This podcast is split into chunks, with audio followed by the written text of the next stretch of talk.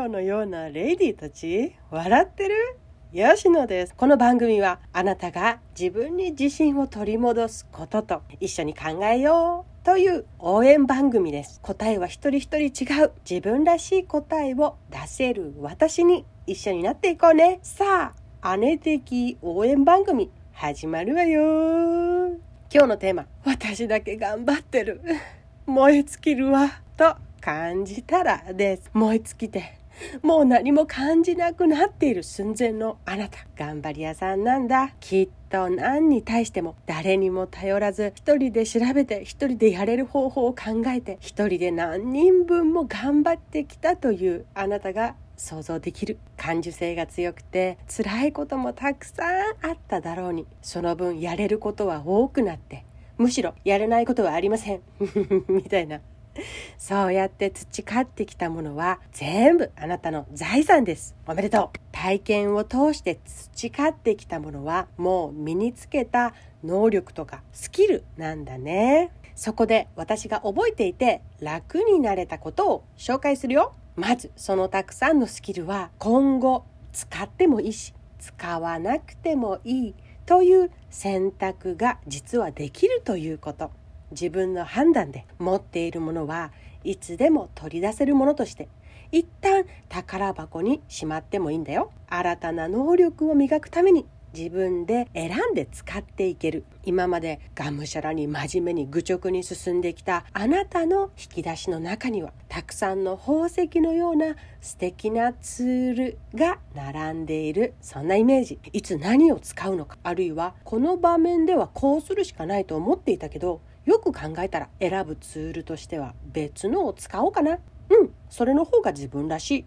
とかっていうふうに自分が選んでいいのだということ。冷静に選んでいくものなんだと知ること。これですごく楽になれました。伸ばしたいところを伸ばす。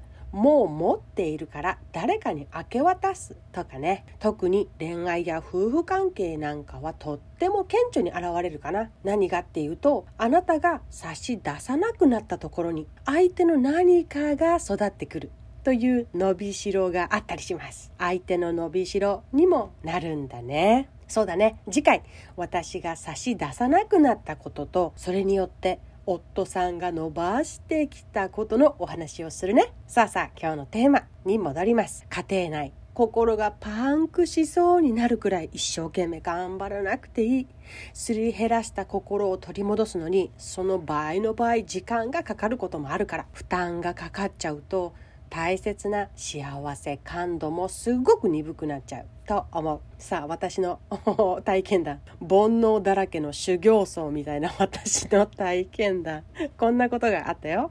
例えばね食事作り。1ヶ月分献立をあらかじめ作って給食みたいに。栄養と節約と美味しさのバランスを極めたくてめっちゃくちゃ頑張ってた。冷蔵庫の前にはね作った1ヶ月分の献立表をバーン貼り出して作り置きもして冷凍小分けもめっちゃしててとか。で仕事もしてそれもしてってなるととってもとってもしんどくなってきた。もう無理みたいな。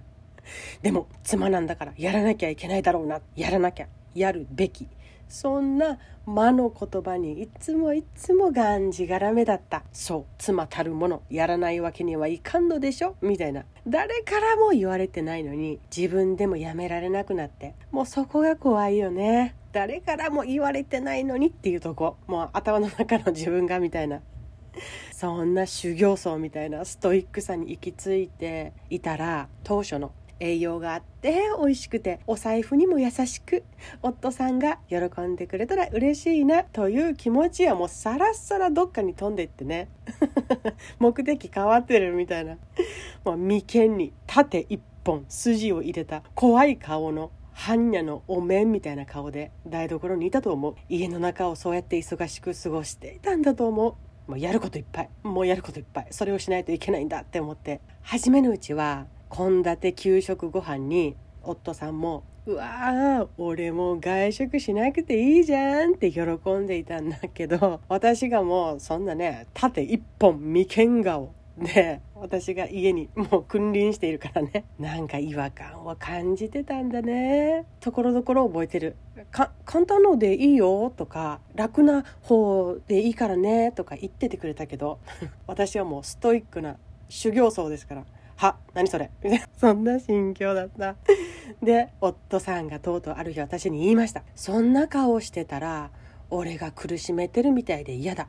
面白くない。吉野は楽しいの？って。もうこの言葉で目が覚めた。夫さんの顔を見るととっても苦しそうだった。なんかねもうほんと嫌そうだった。そうそこで気づいたんだね。妻である私が辛い苦しい顔をしてたら俺がそんな風にさせてるんだなってって夫さんは思うんだなって。あ俺が悪者ってことねって感じると一緒にいたくなくなる。自分が悪いんだって罪悪感をいつも感じてしまうから。一緒にいて罪悪感を感じてしまう人からは男性はどんどん離れていってしまう。っていうことは逆に妻であるあなたが楽しそうに幸せそうに笑っている。それを見れたらおお俺が幸せにできているのだな。しこの野郎幸せそうな顔して。嬉しいのか？嬉しいのか？え？嬉しいのか？楽しいのか？仕方ないやつだな。よっしゃえへん。みたいな。夫さんは思うのですです。だからね今はもう無理してがむしゃらに一人で突っ走ったり頑張りません。頑張りすぎて疲れたり不機嫌になったりするくらいならもうその方向性はやめてみよう。辛いその先にあるストイックさが誰の幸せにつながっているのかだよね。私はそこをつなげてなかったね。誰もハッピーじゃない。ならあなたがリラックスして笑いかけてくれたり笑顔でいられることに重きを置いていたらいい。やっぱりね隣にいる女性には腹8分目じゃなくて家事8分目ぐらいで抑えるところは要所要所抑えながらであとの2割は余裕のために取っておいて笑っていてほしい。それは夫さんの何よりの願いだから。と思う。2割の余裕が、まあ、後々3割になり4割になりきっと相手の顔も見れないくらいにひたすら自分だけで頑張らなくても大切な人との関係は工夫次第で掛け算になるのだと思う誰にも一人で苦しんでほしいわけじゃない。大切な人には苦しい顔してまで自分のためにやってほしいわけじゃないんです。俺が苦しめてるって思わせるだけだから。さあどうやったら余裕を身にまとってってその余裕で2人を包む空間を作っていけるのか。そこがすごくすごく重要だなって私も思った。今日はそんなお話でした。合言葉は重箱の隅をつつきすぎず私が笑っていられること。ね。ではではまた次回。お会いしましょう。